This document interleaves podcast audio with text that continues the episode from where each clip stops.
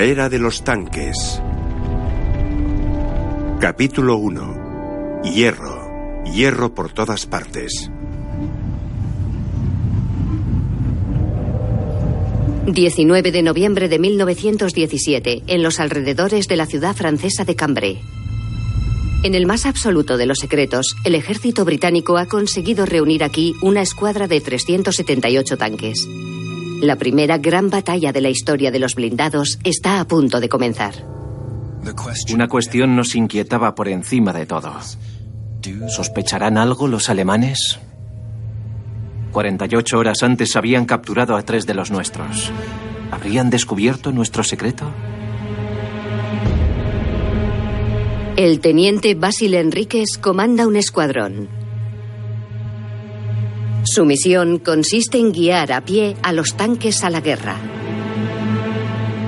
Está previsto que a la mañana siguiente este escuadrón y los demás tanques británicos abran una brecha en la línea del frente alemán para asestar un golpe rápido y definitivo y terminar con la guerra.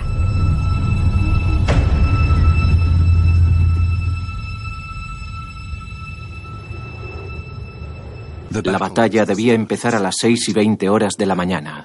Y como hasta ese momento no tenía nada que hacer, aproveché las tres horas que quedaban para dormir. Me desperté a eso de las cinco y cuarto. Los alemanes nos bombardeaban. Y eso solo podía significar una cosa. Nos habían descubierto. De hecho, los alemanes lo habían descubierto en el último momento y abrieron fuego con todas sus armas y cañones sobre los tanques que se aproximaban. Pensé, Dios mío, hazme sentir tu presencia. Haz que sea fuerte y valiente. Los tanques me siguieron y allá fuimos, hacia el corazón de la tormenta. De un lado están esos monstruos de acero, los tanques ingleses. Del otro, la poderosa artillería alemana. ¿Quién conseguirá imponerse aquí, en las llanuras de Cambrai, en pleno corazón de esta batalla? ¿La armadura o el arma? La idea del tanque se venía planteando desde hacía siglos. Porque ¿quién, qué soldado no había deseado poder desplazarse perfectamente protegido y al mismo tiempo disponer de algún arma útil, de una cierta capacidad de fuego? Durante siglos, la competición entre armas y armaduras había sido dominada por los cañones. En todo el mundo, los ingenieros se afanaban en hacerlos más grandes y más mortíferos. En 1903, un joven ingeniero austríaco se alistó en el ejército de su país con ese mismo objetivo. Y llegó el día en que descubrió lo que eran capaces de hacer los cañones modernos. Hoy he sido testigo por primera vez de lo que nuestras armas más modernas son capaces de hacer. Me he quedado sin aliento.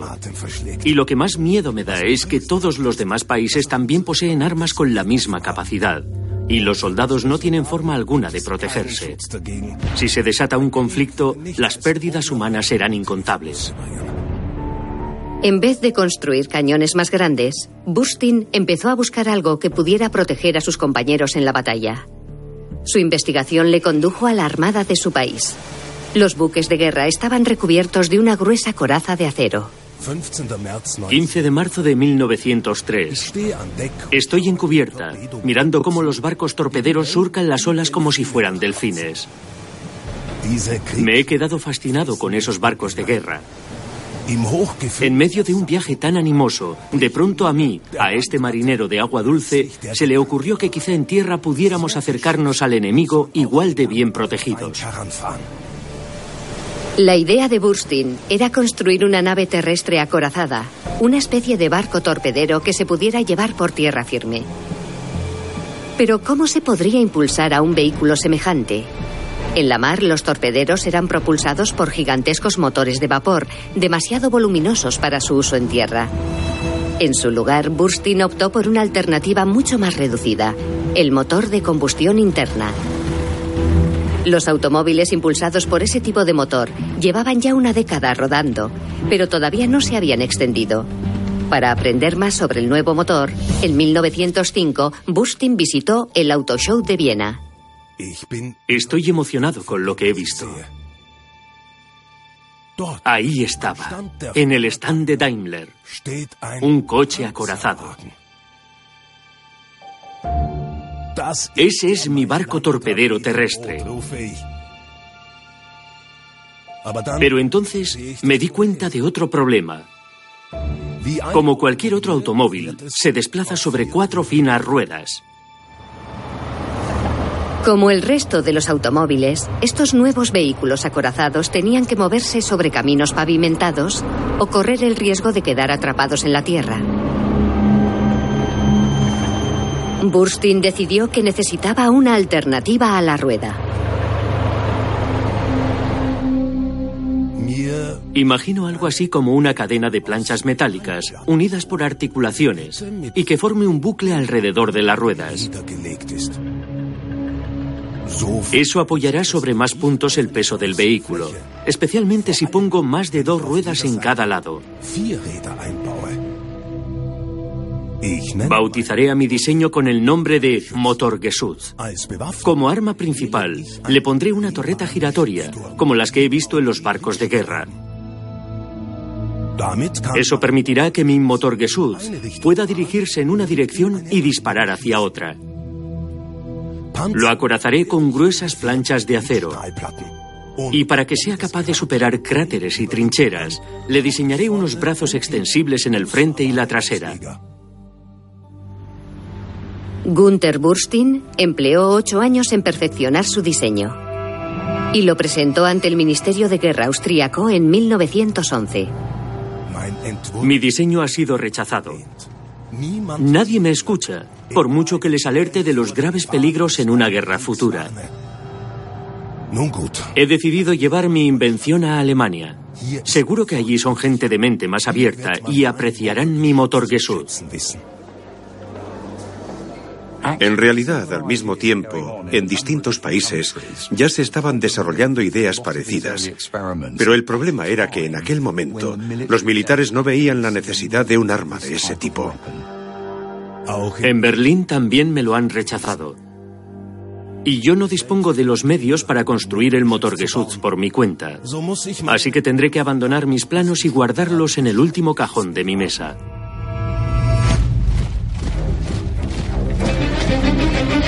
La guerra que Gunther Burstein había vaticinado se desencadenó el 28 de julio de 1914.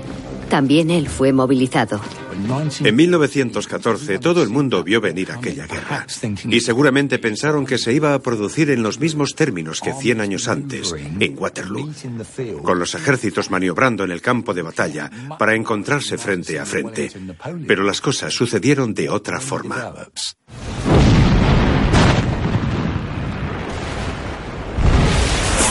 Cuatro millones de soldados convergieron en los campos de batalla de Europa en 1914. Sin embargo, como Burstin predijo, no tenían nada que les protegiera de la metralla de la artillería ni de las balas de las ametralladoras.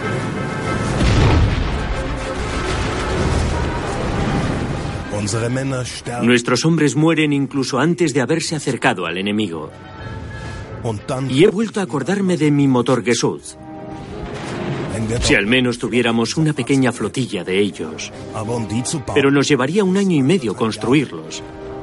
Y para entonces, sostenía mi comandante, habremos vuelto a casa victoriosos.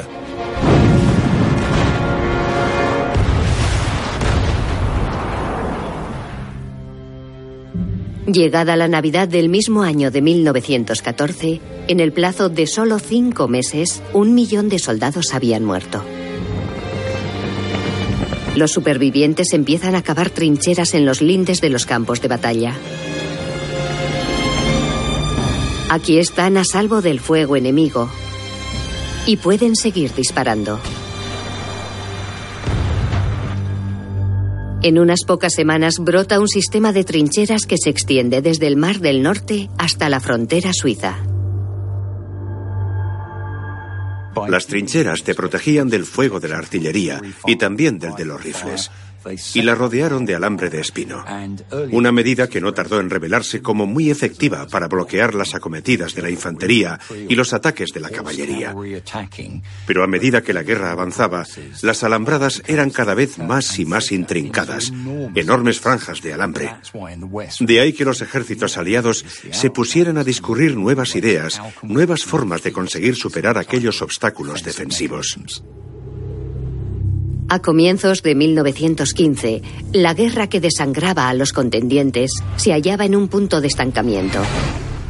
Para salir de él, ambos bandos se aprestaron a desarrollar nuevas armas. El ejército alemán es el primero en usar gas venenoso. Los ingenieros británicos cavan túneles bajo las trincheras alemanas y los llenan de explosivos.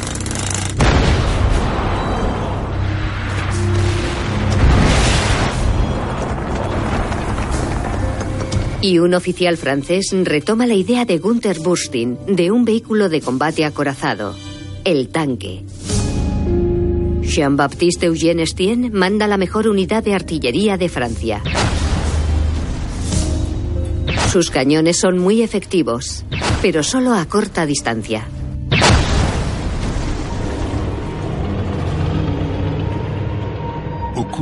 Durante nuestros últimos ataques, de pronto me he dado cuenta de una cosa. Esta guerra la ganará el primer país que consiga desarrollar con éxito un vehículo capaz de transportar con rapidez un cañón por encima de cualquier tipo de terreno. El plan de Stien consistía en acercar sus cañones tanto como fuera necesario para abrir fuego sobre las trincheras enemigas. Pero sus cañones eran muy pesados y se quedaban atascados. Stien quería rodearlos de una coraza y dotarlos de cadenas y de un motor con potencia suficiente como para moverlos. Pero como antes le había ocurrido a Burstin, su idea es rechazada. Nuestros generales no creen que sea factible. Creen que sería demasiado pesado y que ningún motor sería capaz de moverlo. Ya he desistido de que el ejército me dé otra cosa o acepte cualquier sugerencia. Sin embargo, hoy he sabido que el fabricante de armas Schneider ha empezado a fabricar su propio tanque.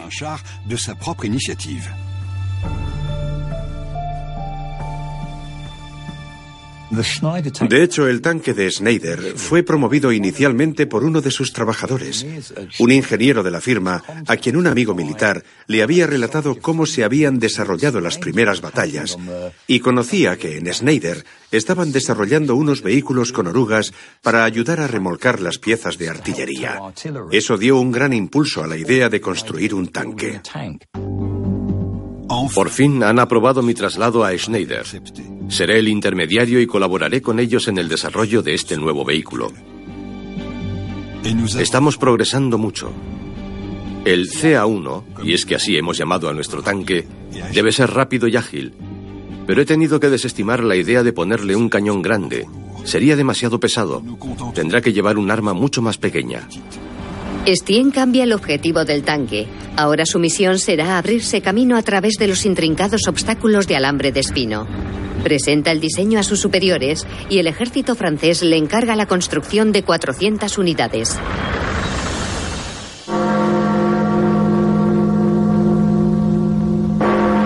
El Reino Unido es el aliado principal de Francia en la guerra contra Alemania. Muchos de sus soldados son voluntarios. Uno de ellos es Basil Enríquez. Antes de la guerra lideraba un club juvenil para niños judíos marginados. Quiero seguir el camino de mi hermano, uno de los primeros que murieron en esta maldita guerra. Pero como miles de otros que se vieron obligados a vestir el uniforme, pronto me di cuenta de que yo no estaba hecho para ser soldado. Lo odiaba. Nunca sabes ni qué haces ni por qué. Hoy mi comandante me ha dicho que he sido seleccionado para ser trasladado a otra unidad. Parece que mi carrera militar ha terminado cuando apenas había comenzado. Pero las órdenes de Enríquez no decían a qué clase de unidad iba a ser destinado. solo que se llamaba Cuerpo de Artillería Pesada. Me presenté ante el coronel al mando de la unidad. Se mostraba muy reservado sobre su naturaleza. ¿Sabe usted algo de vehículos a motor? me preguntó. Absolutamente nada, señor, le contesté. Me miró de arriba abajo y dijo, si después de 15 días sigue siendo absolutamente inútil, será devuelto a su unidad. Desde principios de 1915, los ingenieros británicos habían trabajado en secreto en el desarrollo de un vehículo oruga con el que abrirse camino a través de las trincheras alemanas. Pero a diferencia del diseño francés, no lo habían concebido para atravesar las alambradas de espinos, sino para aplastarlas. Como el Motorgesuz de Burstin, el diseño británico estaba inspirado en los navíos de la Armada. Su nombre, el acorazado terrestre Pequeño Willy. Cuando ves al pequeño Willy, refleja el aspecto de una cisterna, de un tanque de agua. De hecho, la palabra tanque fue escogida para referirse a él en clave, porque llamarlo directamente acorazado terrestre o algo así revelaba de inmediato su función. Acorazado resultaba demasiado explícito. Tanque, en cambio, no. Por eso lo eligieron. Para convertir al rudimentario pequeño Willy en un arma más efectiva, lo hicieron más largo y lo armaron con cañones. Al nuevo modelo lo bautizaron como Madre. El 15 de mayo de 1916, a Enríquez y al resto de sus compañeros del cuerpo de artillería pesada les despierta un ruido de motores en el exterior de sus cuarteles. Madre acaba de llegar y tienen que empezar a entrenarse con ella. Ningún hijo primogénito ha sido recibido jamás con tanto entusiasmo como con el que nosotros acogimos a Madre. Y ninguna madre ha disfrutado tanto jugando con su hijo como nosotros con ella. El adiestramiento era como un gran juego. Buscábamos árboles para derrumbarlos y ya nos imaginábamos a nosotros mismos abriéndonos camino hacia Berlín.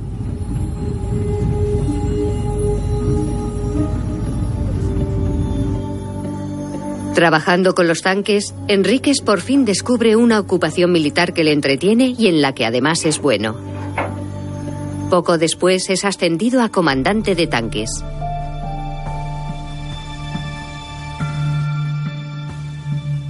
Somos ocho hombres en mi tripulación. Yo mismo, el conductor, cuatro artilleros encargados de las armas y dos más para cambiar las marchas. Su objetivo es alcanzar las trincheras alemanas y, lo que es más importante, destruirlas. Y para averiguar qué armas son más efectivas, el ejército prueba dos diseños de tanques diferentes. El mío es un tanque hembra, lo que significa que está armado con dos ametralladoras por cada lado. En su lugar, los tanques machos solo llevan un cañón, pero de mayor calibre. Nuestro tanque puede alcanzar una velocidad de 8 kilómetros por hora, un poco más rápido que la marcha a pie de un soldado. A la máxima potencia del motor, el olor, el calor y sobre todo el ruido son insoportables. Dentro del tanque, los soldados están aislados del resto del mundo. Para que aún así sigan siendo capaces de enviar mensajes, han dotado a los tanques de uno de los medios de comunicación más fiables de que disponen. Hoy, mientras estábamos en mitad de unas maniobras, nos han traído una caja llena de palomas mensajeras, papel y lapiceros. Para que se comunicaran con el mando, con las demás unidades, metieron en cada tanque una pequeña jaula con palomas mensajeras. La idea era que una vez escrito el mensaje lo ataras a la pata de una paloma, la soltaras y volara hasta nuestras líneas, y alguien la recogiera y transmitiera el mensaje.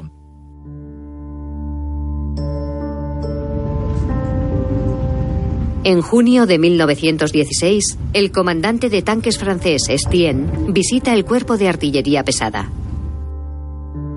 Ha venido a ver los tanques británicos y encuentra el modo de que Inglaterra y Francia colaboren en su desarrollo.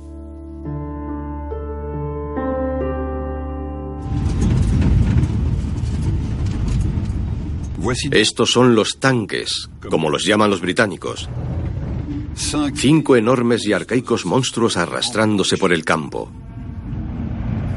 La verdad es que son impresionantes, sí, pero son tan grandes y lentos que me preocupa. Me temo que la artillería alemana acabará con ellos fácil y rápidamente. Estienne presiona para que Inglaterra y Francia cooperen y concentren sus esfuerzos en un solo modelo de tanque y lo construyan en común. Pero las fábricas de armamento de cada país ya están construyendo cientos de tanques. Cancelar esos contratos costaría una fortuna.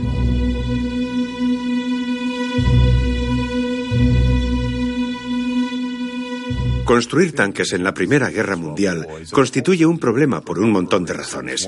Una de ellas es que para cuando dieron con el diseño definitivo de los tanques, la guerra hacía tiempo que había terminado. La mayoría de los fabricantes que podrían construir ese tipo de vehículos había trasladado su capacidad productiva a otras áreas, como los tractores, los motores de vapor, no habrá ningún programa común de construcción de tanques. Los británicos prefieren enviar por su cuenta a la guerra los pocos tanques de que disponen. ¡Qué error! Y además, ¿qué clase de nombre es tanque? A mí me suena a letrina. La próxima vez que alguien me caliente la cabeza con los tanques le diré, ah, sí, ya entiendo, se refiere a los tanques sépticos. Su misión ha fracasado y Estienne regresa a Francia. Pero una vez allí recibe la primera remesa de tanques Schneider CA1. Ahora, por fin puede empezar a preparar a los hombres que necesita para sus propios tanques. Nuestra tropa de tanques tiene que ser una unidad de élite. Al verdadero tanquista se le nota de inmediato. Deportista, camina con seguridad, lleva el cabello corto, la barba afeitada y tiene pasión por el ejército. Pero un día Estienne descubre que el ejército francés ha encargado la construcción de un segundo modelo de tanque.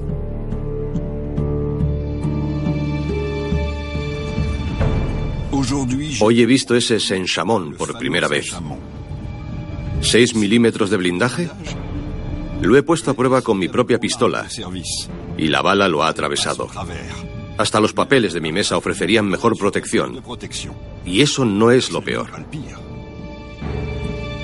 El Saint-Chamond ha sido construido de acuerdo al antiguo plan de Estienne de crear una versión móvil del cañón francés de 75 milímetros.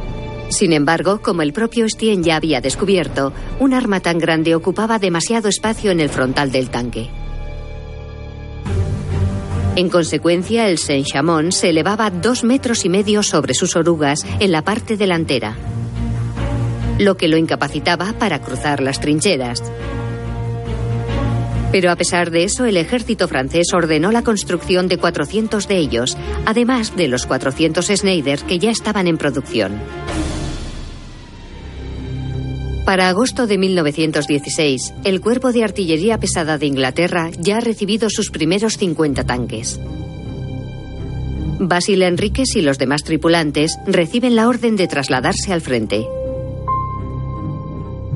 Les dije a mis hombres que nuestro tanque cruzaría de costa a costa. Los tanquistas somos gente muy orgullosa y rivalizamos con las tripulaciones de otros tanques. Esta sana competitividad nos guiará a través de Francia. Los tanques son transportados al frente en secreto. Han planeado que su primera aparición sea una desagradable sorpresa para los alemanes. Estamos muy emocionados y no sentimos ningún miedo. Hemos pasado el día poniendo a punto los motores antes de arrancar hacia nuestras posiciones tras la línea de combate.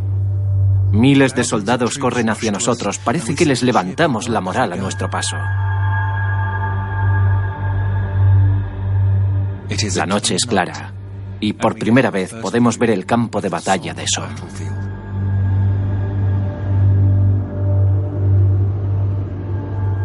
Después de dos años de devastadora guerra, los británicos quieren que se decida ya y aquí, en Somme. Los 50 tanques tendrán que abrir brecha allanando el camino para que el resto del ejército penetre y avance sobre Alemania. 15 de septiembre de 1916, 6 y 10 de la mañana. Los tanques ponen rumbo al campo de batalla. De pronto, alguien golpea nuestro tanque. Es un mensajero del cuartel general. Se nos ha olvidado la comida para las palomas mensajeras. Con la luz del amanecer ya puedo vislumbrar a los alemanes en sus trincheras. El mío será el primer tanque de la historia en disparar sobre su enemigo. Indudablemente existe el factor miedo al ver a una enorme caja de metal en la que no puedes ver a los hombres que van dentro y que se acerca a ti imparable. Eso provoca el pánico en algunos hombres de la línea de combate alemana.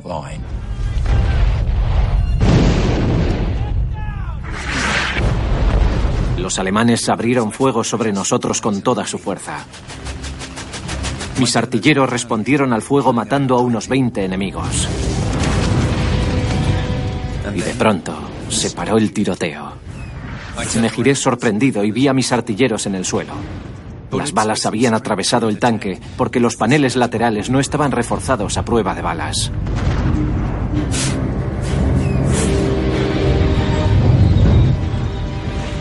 Un tiro impactó contra mi tapa y se me clavaron esquirlas en la cara y las piernas. Los ojos se me llenaron de sangre. Y entonces nos detuvimos.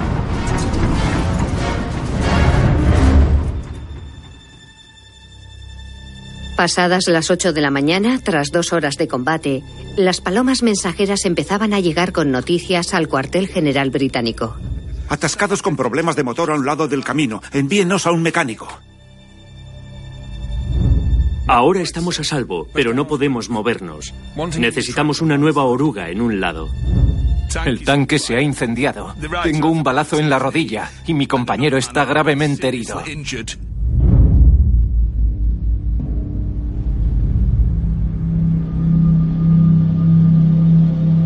De los 50 tanques británicos, solo 10 vuelven a sus líneas.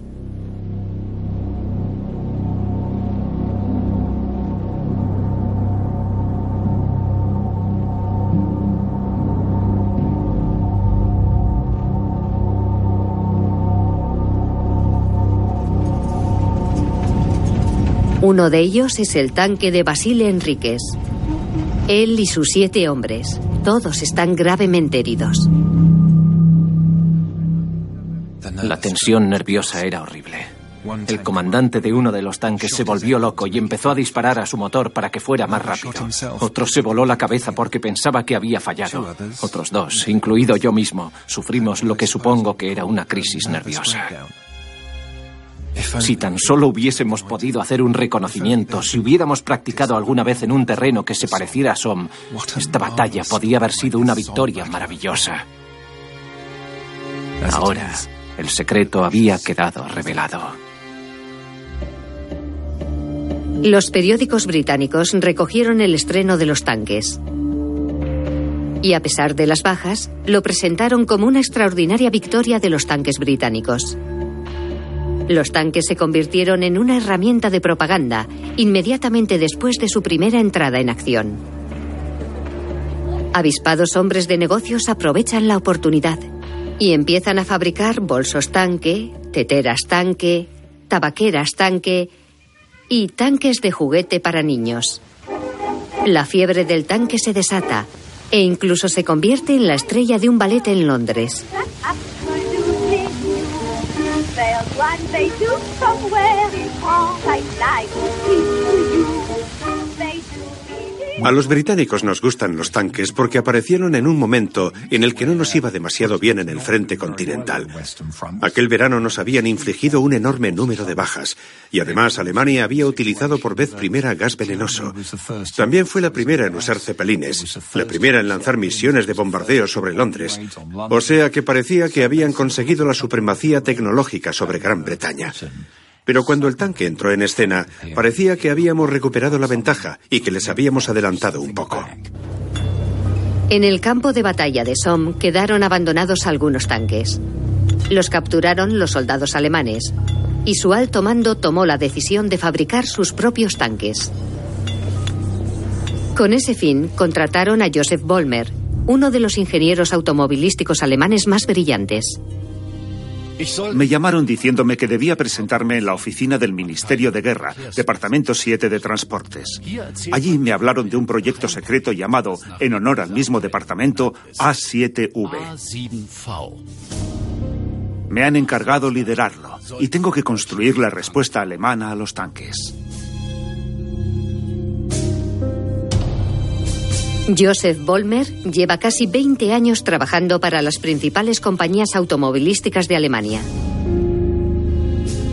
Pero no es un gran empresario industrial como Krupp, Daimler o Horch.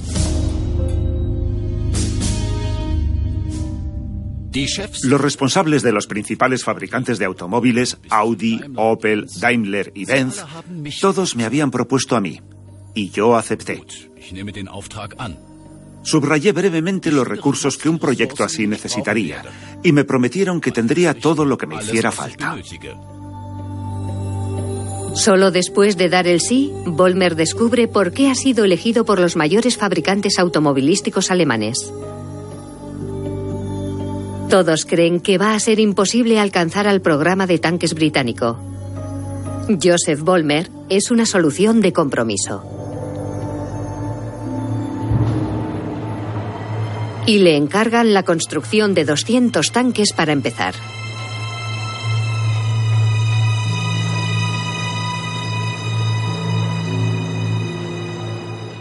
El A7V tenía que ser más rápido que los tanques británicos, mejor armado y más acorazado.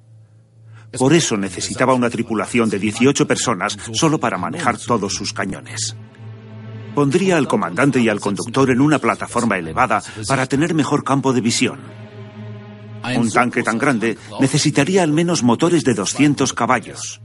Pero sin saber por qué todas mis peticiones eran rechazadas, a pesar de que el ejército me había prometido lo contrario. Pero Volmer es un hombre muy pragmático y rebusca en la chatarra intentando encontrar las piezas que necesita para construir su prototipo de tanque. Pero la tarea es realmente difícil. Una de las razones es que la Marina Real Británica ha decretado el bloqueo marítimo contra Alemania. Las materias primas escasean y la industria está paralizada.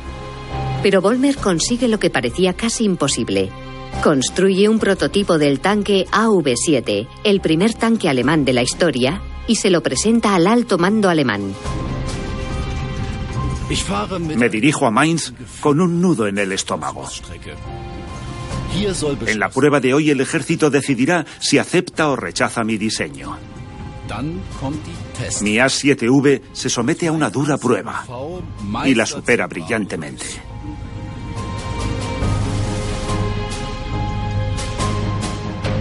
El general me felicita y me dice que van a construir el tanque. ¿Cuántos? Le pregunto. Y él me contesta, diez, porque no hay acero suficiente para construir más. Eso no será suficiente para ganar la guerra, le digo. Y él tan solo se encoge de hombros.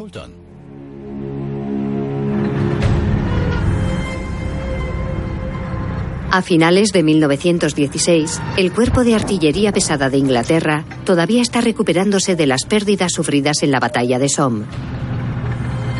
Para recuperarse, las fábricas de armamento inglesas no dejan de fabricar nuevos blindados.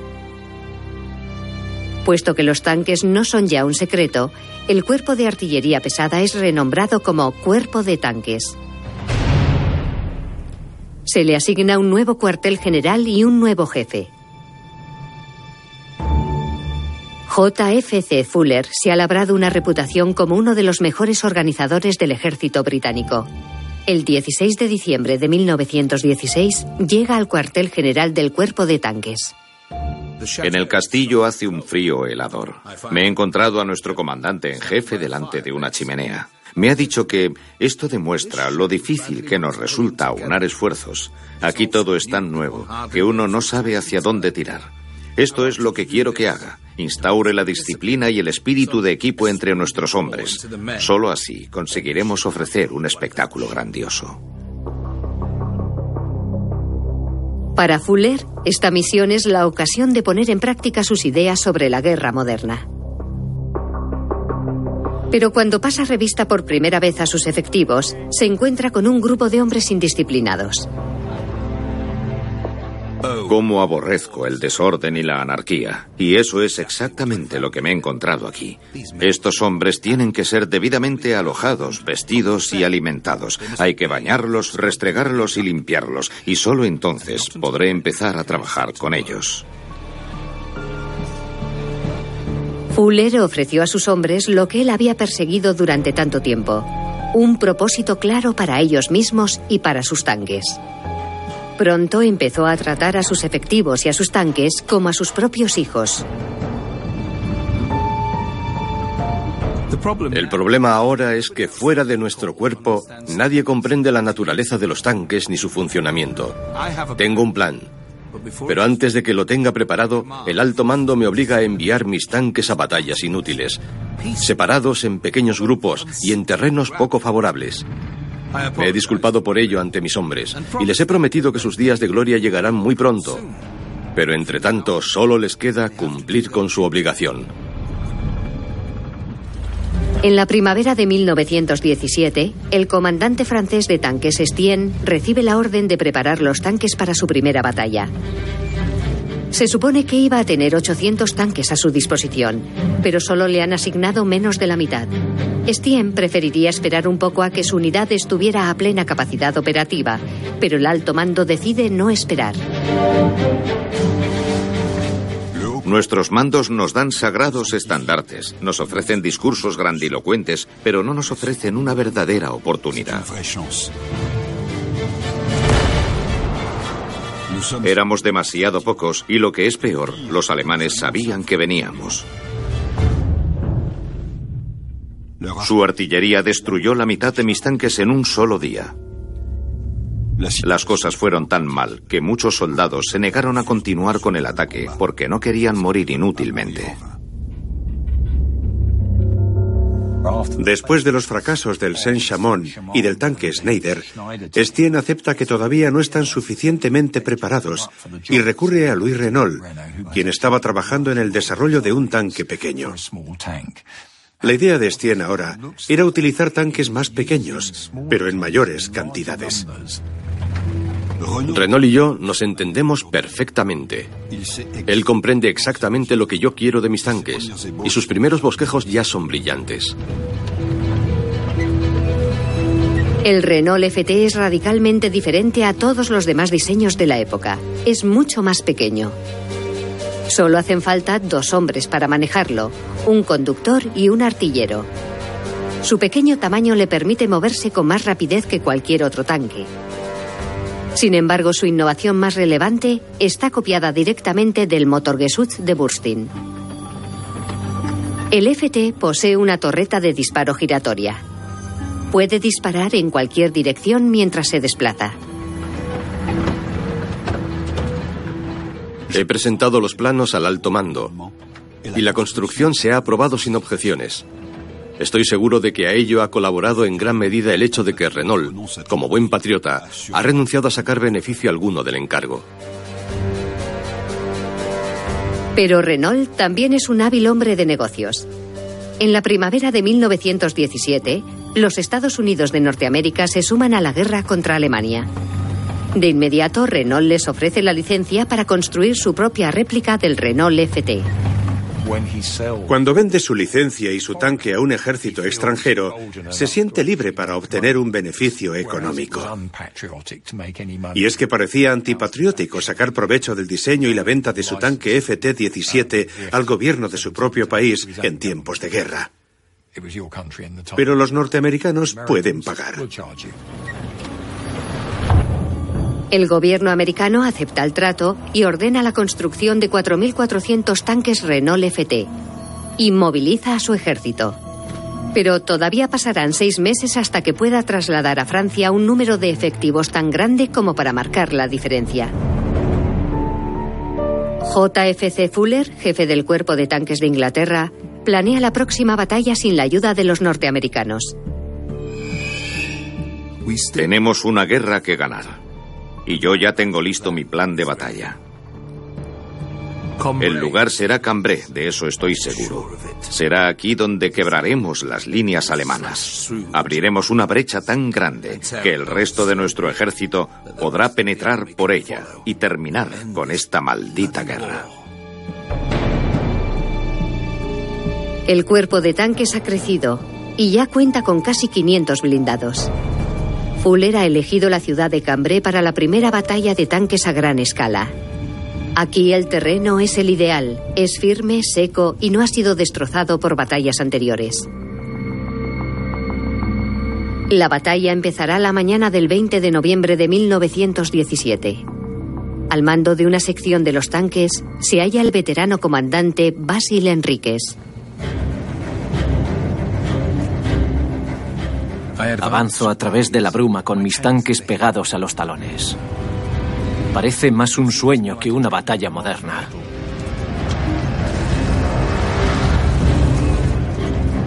Los tanques británicos toman las primeras filas de trincheras alemanas y continúan avanzando. A nuestro paso, los alemanes se rinden. Lo hemos conseguido. Hemos abierto brecha. Ahora solo tenemos que esperar a que venga la caballería a terminar lo que hemos empezado.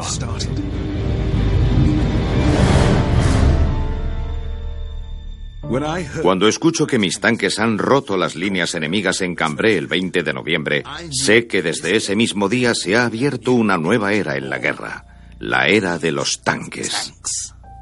En el ataque de Cambrai ese primer día resulta un éxito tremendo.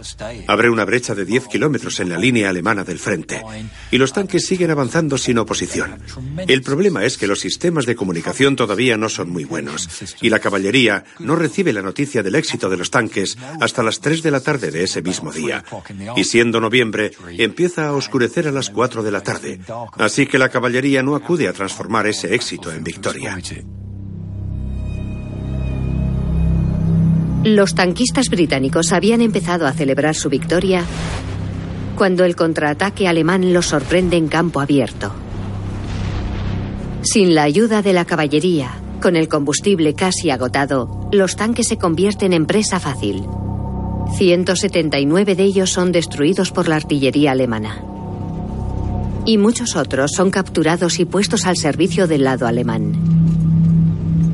Al final, la batalla de Cambrai resulta un fracaso, pero los tanques han demostrado todo su potencial. De la misma manera que tras la batalla de Somme, la prensa británica proclama una victoria rotunda para los tanques, una victoria que nunca ocurrió. El gobierno británico decide entonces sacar provecho de la popularidad de los tanques e instala bancos tanque en las principales ciudades del país, son tanques preparados para vender bonos de guerra. El dinero recogido servirá para financiar más tanques. El plan resulta un rotundo éxito. Las ciudades empiezan a competir entre ellas por ver cuál recoge más dinero. Y al final, la villa escocesa de Glasgow resulta la ganadora. Sus ciudadanos donan 16 millones de libras para tanques. El tanque es más que una simple máquina de guerra. En primer lugar, en 1918 es una poderosa arma de guerra, en el sentido de que puede infligir gran daño en el campo de batalla. Pero también es algo más. Es un símbolo, un símbolo de la supremacía tecnológica de los aliados occidentales. No hay que olvidar que Alemania pujaba por ganar la guerra hasta que los americanos irrumpieron en ella, inclinando la balanza.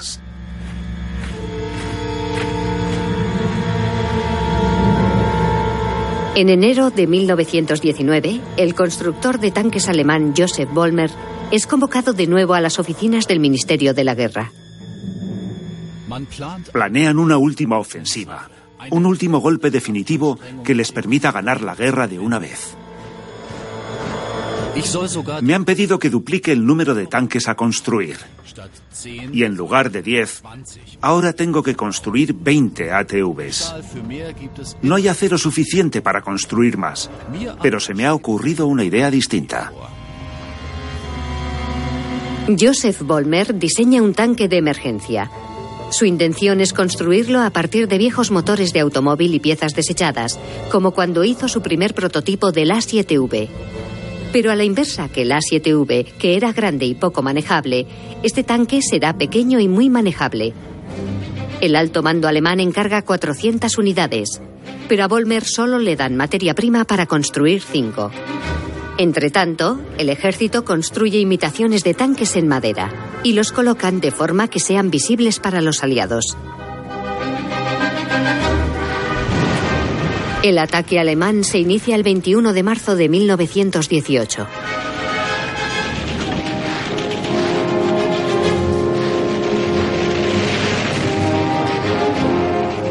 De pronto se propaga el rumor de que los alemanes tienen tanques.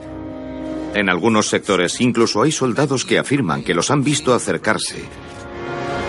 Algunos de los nuestros abandonan sus puestos y rompen las líneas. La infantería británica no puede ofrecer más resistencia que la alemana a un eventual ataque de tanques, ya sea imaginario o real.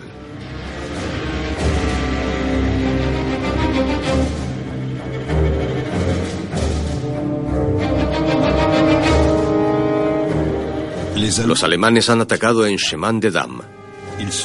Están a nuestras espaldas y avanzan hacia París. No hay más trincheras que les puedan detener. Acabo de recibir la entrega de los primeros 21 tanques Renault. Desde luego no son suficientes, pero tendremos que arreglarnos. Van a recibir su bautismo de fuego de inmediato. Los tanques Renault Destien se encuentran con el despliegue alemán en un bosque a las afueras de París. Los alemanes avanzan en campo abierto.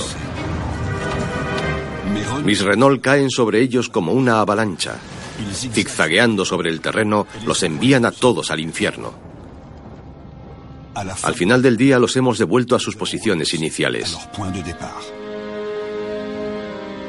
Para julio de 1918, el ataque alemán ha sido rechazado y casi todos sus tanques han sido destruidos. La última ofensiva alemana para ganar la guerra ha fracasado. Pero el ejército alemán aún no ha dicho su última palabra. Todavía controla la mayor parte de Bélgica, Luxemburgo y algunas zonas de Francia. En la costa inglesa, JFC Fuller planea la próxima batalla, un ataque que rompa las últimas líneas de defensa alemanas. Para ello, el cuerpo de tanques moviliza 580 blindados, y esta vez cuentan con 50.000 soldados británicos, franceses y norteamericanos que les seguirán, y el apoyo de los aviones y la artillería.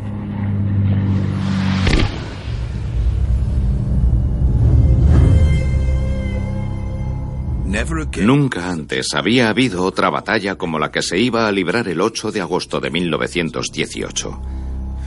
Esta vez la técnica de ataque de los tanques fue perfecta. Cuando en la Edad Media los civiles veían venir a los caballeros enfundados en sus armaduras, gritaban, hierro, hierro por todas partes.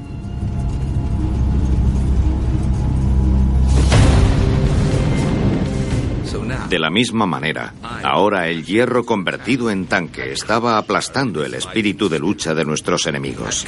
Los había despojado de todo su arrojo. Porque, ¿qué podía hacer un soldado vestido con su casaca de lana contra otro acorazado con acero antibalas?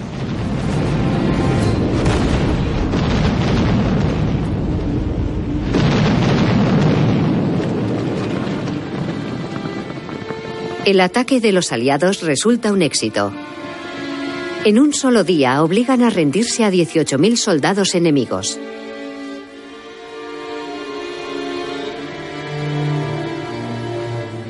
En muchos relatos del final de 1918 se cuenta que la aparición del tanque tuvo un efecto devastador en la moral de las tropas alemanas. Y es que uno podía soportar más o menos estoicamente los morteros y los tiros de las ametralladoras y fusiles, pero cuando el tanque apareció, muchas veces fue la excusa perfecta. Era el momento de decir, con esto ya no puedo más, y entregar las armas. El 8 de noviembre de 1918, el imperio alemán pidió el alto el fuego. Era el final de la Primera Guerra Mundial. Los ciudadanos de Francia, Reino Unido y Norteamérica celebraron la victoria. Pero en otra parte del mundo había surgido otro conflicto, Durante la guerra, Gran Bretaña había sido aliada del Imperio ruso. Pero los zares habían sido derrocados por la revolución y ahora el gobierno estaba en manos de los comunistas. El caos y la anarquía reinan en todo el país. Por entre los verdes brotes de la paz ha asomado la babosa roja del comunismo. Y desgraciadamente, los demás podemos correr el mismo destino. Los temores de Fuller no eran injustificados. En enero de 1919, en Glasgow, los habitantes toman las calles. Ahora que la guerra ha terminado, reclaman subida de salarios y la reducción de la jornada laboral. El secretario de Estado para Escocia dice que sería un error comparar la situación en Glasgow con una huelga general. Es la semilla de un nuevo levantamiento comunista y debe ser considerada y tratada como tal. A mis tanques les toca desempeñar un nuevo papel y no me cabe duda de que resultarán eficaces en su nuevo cometido.